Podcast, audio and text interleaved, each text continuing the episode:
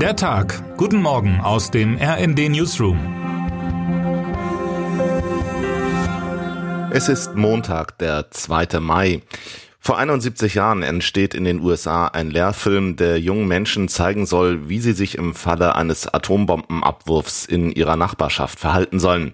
Der Titel des Films Duck and Cover übersetzt kommen hier die Bedeutung sich ducken, Deckung suchen und bedecken zusammen, hat als fester Ausdruck Eingang in die Popkultur gefunden und er ist zugleich Programm. Wenn die Atombombe einschlägt, sollen sich die Kinder, egal wo sie sich gerade befinden, sofort ducken und unter etwas Schutz suchen, wie es ihnen Bert die Schildkröte vormacht, inklusive eingängigem Song.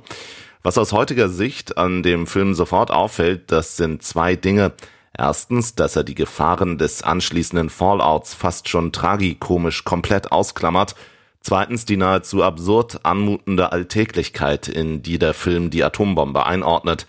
Klar, die Atombombe sei gefährlich, aber das sei auch Feuer und das Auto, zumindest wenn man nicht wisse, wie man sich verhalten soll. Natürlich, Duck and Cover spiegelt als Film den Zeitgeist der USA der 50er Jahre. Das heute Undenkbare wirkt unter dem Eindruck immer neuer Rekorde in puncto Vernichtungskraft der regelmäßig weiterentwickelten Bomben sehr denkbar. Das Unmögliche in dieser sehr heißen Phase des Kalten Krieges sehr möglich. Der Umgang damit ist entsprechend praxisorientiert. Aber ist unser Zugang heute wirklich so anders? Mein Kollege Stefan Stosch schaut in seinem Feature darauf, wie sich unser Blick auf die Atombombe seit Hiroshima und Nagasaki entwickelt hat. Es erschreckt, wie nah die Welt manchmal, teils auch nur durch technische Fehler oder menschliches Versagen, dem Untergang gewesen sein muss. Und es beruhigt, wie es den beiden Supermächten trotz allem immer wieder gelang, dem Atomkrieg als letzte Konsequenz auszuweichen. Heutzutage sieht Stosch aber einen gefährlichen Gewöhnungseffekt zum Schrecken der Atombombe. Jedenfalls ist eine gewisse verbale Lässigkeit im Umgang mit ihr kaum mehr zu überhören, schreibt Stosch. Dabei gelten die zentralen Schlussfolgerungen jener Zeit, nämlich dass der Atomkrieg im Endeffekt unbeherrschbar und damit nicht zu gewinnen sei, heute wie damals. Das weiß wohl auch Putin. Die offene Frage ist und bleibt, ob der russische Machthaber am Ende verrückt und wirklichkeitsfern genug ist, um die Schlussfolgerung daraus zu ignorieren.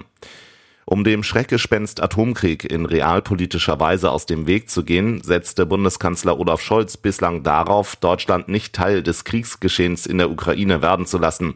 In der Frage von Waffenlieferungen, von Sanktionen und sprachlicher Einordnung lavierte Scholz wochenlang herum, um eben dieser Konsequenz auszuweichen. Da mag Ukraines streitbarer Botschafter Andrei Melnik noch so oft betonen, dass Deutschland für Putin längst Kriegspartei sei. Nun scheint aber der wissenschaftliche Dienst des Deutschen Bundestags zu genau diesem Rückschluss zu kommen. In einem zwölfseitigen Gutachten, das dem RND exklusiv vorliegt, heißt es, dass die Ausbildung ukrainischer Soldaten an westlichen Waffen, die ins Kampfgebiet geliefert werden, völkerrechtlich eine Kriegsbeteiligung durch den Westen darstellen kann. Waffenlieferungen allein könnten dagegen nicht als Kriegseintritt gewertet werden, solange sich der Westen nicht an Kampfhandlungen beteiligt, wie Steven Geier berichtet.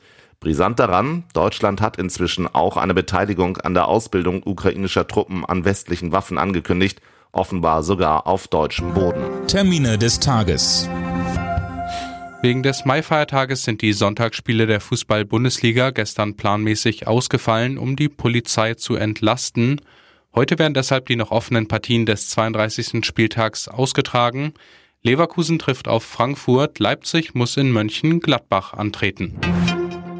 Die Präsidien von CDU und CSU kommen heute zu Beratungen in Köln zusammen. Die Spitzen der beiden Schwesterparteien planen unter anderem eine Kölner Erklärung zur Sicherheitspolitik. Vor dem Hintergrund des russischen Angriffs fordern sie eine Neujustierung der Außen- und Sicherheitspolitik. Wer heute wichtig wird. Die Energieminister der EU-Staaten beraten an diesem Montag bei einem Sondertreffen über Russlands Stopp von Gaslieferungen nach Polen und Bulgarien. Bei den Gesprächen in Brüssel soll es insbesondere um die Frage der Versorgungssicherheit gehen. Bundeswirtschaftsminister Robert Habeck hatte wegen positiver Corona-Schnelltests ursprünglich nicht teilnehmen wollen. Am Sonntag gab das Ministerium aber bekannt, dass er nach zwei negativen PCR-Tests ab Montag wieder alle Termine wahrnehme und nun doch nach Brüssel reise.